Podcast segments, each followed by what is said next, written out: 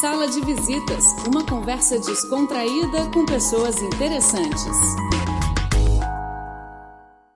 Olá a todos os ouvintes da Rádio Internacional da China e agora começa mais um Sala de Visitas. E hoje quem vai sentar aqui no meu sofá é o Nelson Oliveira, que é do Uruguai e é um fotógrafo e ilustrador que teve uma interessante experiência no Brasil. Tudo bem?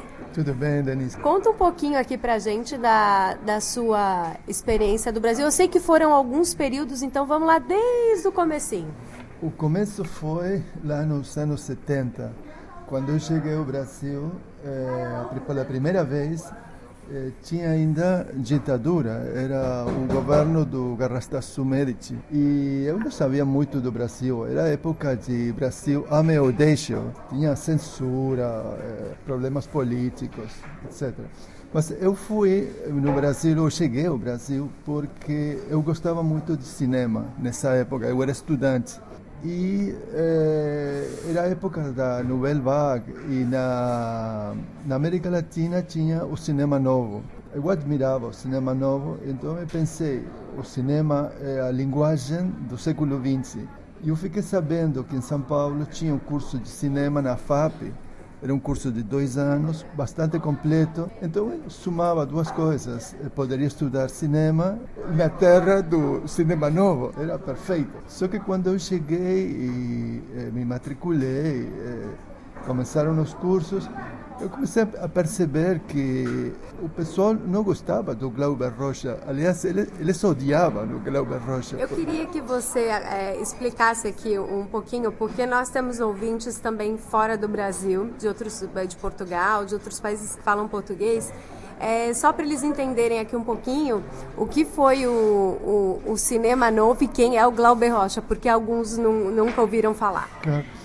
Oh, eu acho que o, o principal a, a, principal proposta do Glauber Rocha era, como ele mesmo dizia, uma câmera na mão e uma ideia na cabeça. Ou seja, é, ele eh, era um cinema pobre. Eles, eles não tinham orçamento, então o, o único que tinha era uma ideia. E era é, um, seguir essa ideia com as poucas possibilidades que eles tinham. Então era um cinema tão pobre como a, a terra que eles estavam documentando. Isso, isso era que o, o diferenciava o cinema do, do cinema comercial que era feito no Brasil. O cinema comercial procurava ser um cinema bem feito, com eh, riqueza de imagens, uma proposta assim, ao contrário, poucas ideias, mas eh, bem apresentadas. Então eles, claro, não, não gostavam desse tipo de cinema porque além disso eles o Glauber Rocha tinha uma proposta assim eh, política né? então ela era, um, um, cinema engajado. E na época de ditadura de censura de perseguições políticas era difícil fazer cinema nessas condições. Era bem difícil.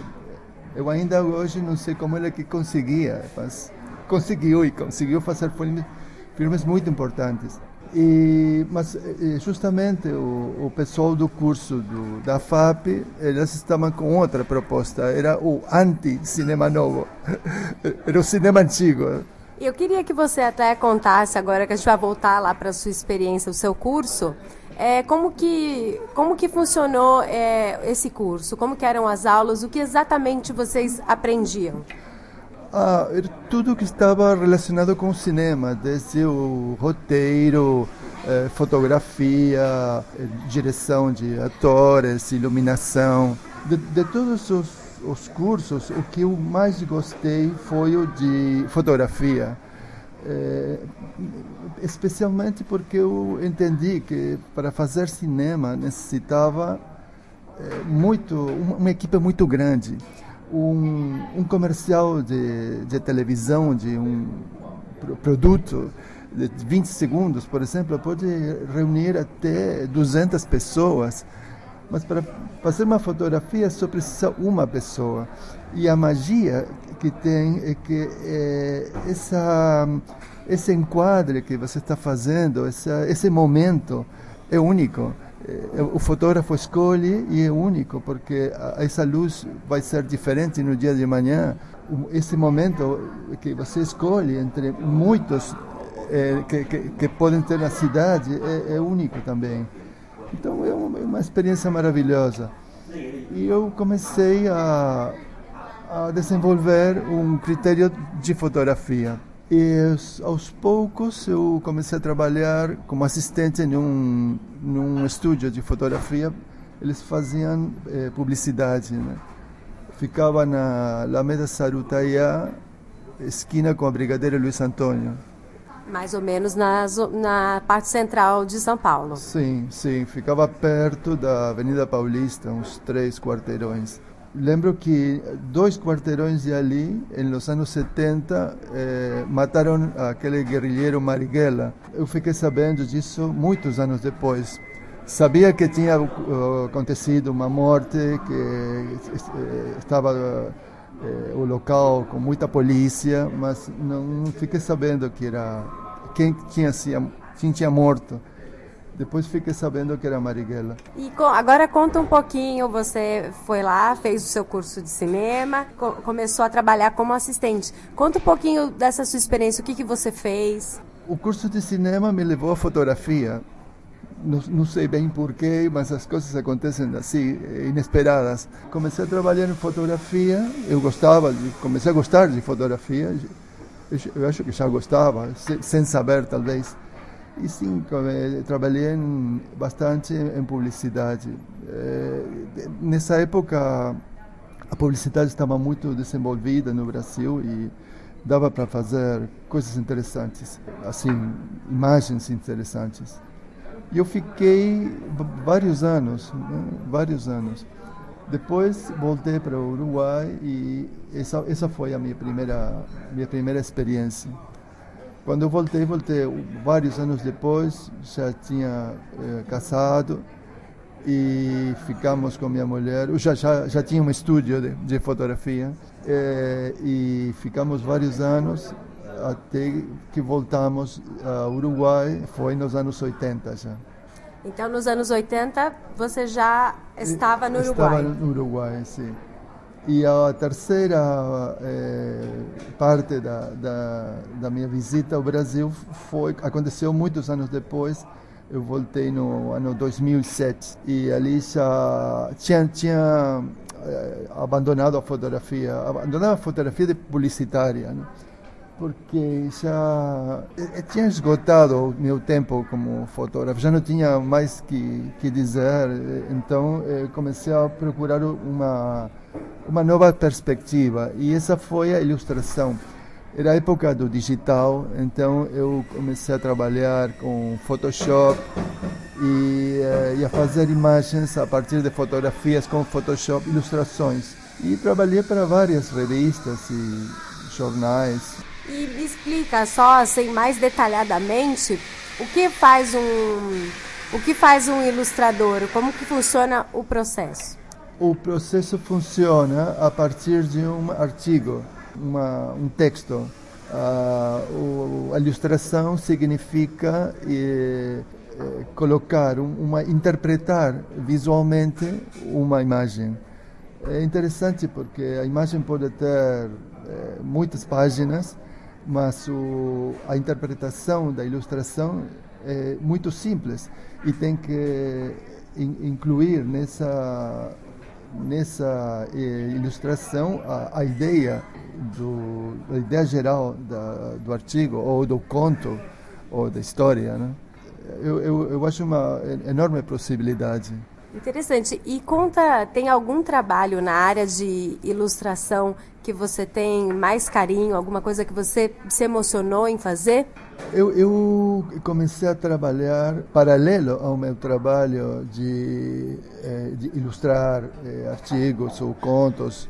Eh, comecei a fazer um trabalho pessoal, ou seja, eu descobri as possibilidades do livro ilustrado. O livro ilustrado é feito para crianças, né? No livro ilustrado não conta somente a eh, a ilustração ou o texto, é um todo. O livro ilustrado é um livro completo, o, o livro total, porque também tem o desenho, a tipografia, tudo conta. Você fazia o processo todo, criava sim, a história, sim, as ilustrações. Ah. Sim, sim, tudo. É, o interessante é precisamente fazer tudo o processo. Alguns ilustradores fazem é, somente as ilustrações e tem um desenhador que faz o, o, o desenho, mas eu queria é, trabalho completo. E comecei a fazer, eu não sabia nada disso, eu, eu apenas é, consegui é, descobrir as enormes possibilidades, mas o que, onde poderia chegar, eu não sabia. Aliás, como era algo pessoal, assim, é, quase que um hobby, eu é, comecei a, a fazer sem muitas pretensões. E eh, hoje eu tenho três livros eh, feitos assim para crianças, eh, para crianças numa idade intermédia, né? E com uma proposta que eu acho que é bastante pessoal. Seja, Eles estão em português ou em espanhol? Em espanhol. Em espanhol. Ah. É. Mas a, a proposta é de um bem pessoal, ou seja, é, eu, eu, coisas parecidas que eu faço, eu não, não tenho visto. Né? Eu procuro que seja assim, que se eu faço, conseguir uma linguagem que seja minha. Né? Isso é, me interessa.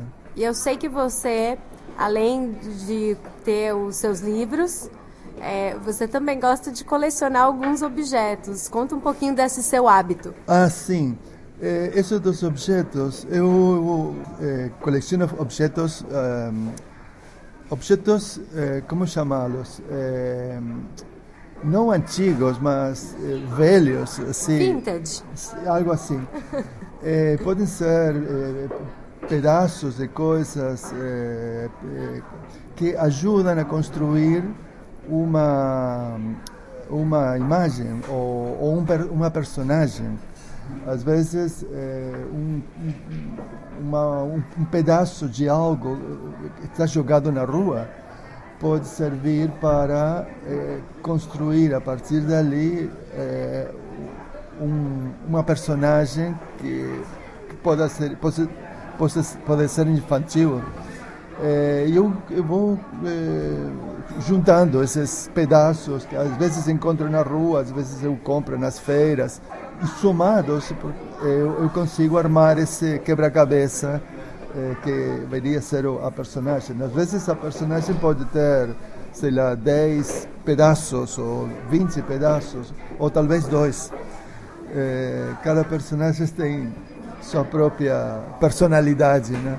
E para finalizar aqui nossa entrevista, eu queria que você comentasse um pouco, você como é, uruguaio, vizinho do Brasil, é, nós somos vizinhos, mas não necessariamente o mesmo país, a mesma cultura. Eu queria que você falasse as suas impressões do Brasil. Bem, eu, eu, eu cheguei a morar 10 anos em São Paulo. Eu não me considero é, conhecedor do Brasil. Eu sim conheço São Paulo. Se eu tivesse que fazer um roteiro é, da, da cidade, sei lá, das 12 ou 13 coisas mais bonitas ou, que eu desejaria conhecer ou, ou, ou é, frequentar, eu, eu poderia aconselhar que uma pessoa visite, não deixe de visitar, por exemplo, a Pinacoteca, ou, ou perto aí da Pinacoteca, a Praça da Luz, o Museu da Língua Portuguesa, a Estação da Luz, a Sala São Paulo, o Mercado Municipal, o Anhangabaú, o Edifício Martinelli, a Avenida Paulista, a Livraria Cultura, a, a pra, o Parque Trianon, o MASP, eh, a Cinemateca Brasileira, o Hotel Unique, eh, que é o monumento à linha curva. Né? Bom, bom, não é todo dia que a gente tem aqui um ouvinte falando tão bem da cidade de São Paulo. É, eu sim. fico muito feliz que eu sou paulistana. É. E muito obrigada por compartilhar suas experiências, é, por esse bate-papo. E o programa Sala de Visitas fica por aqui. Até a próxima. Tchau, tchau.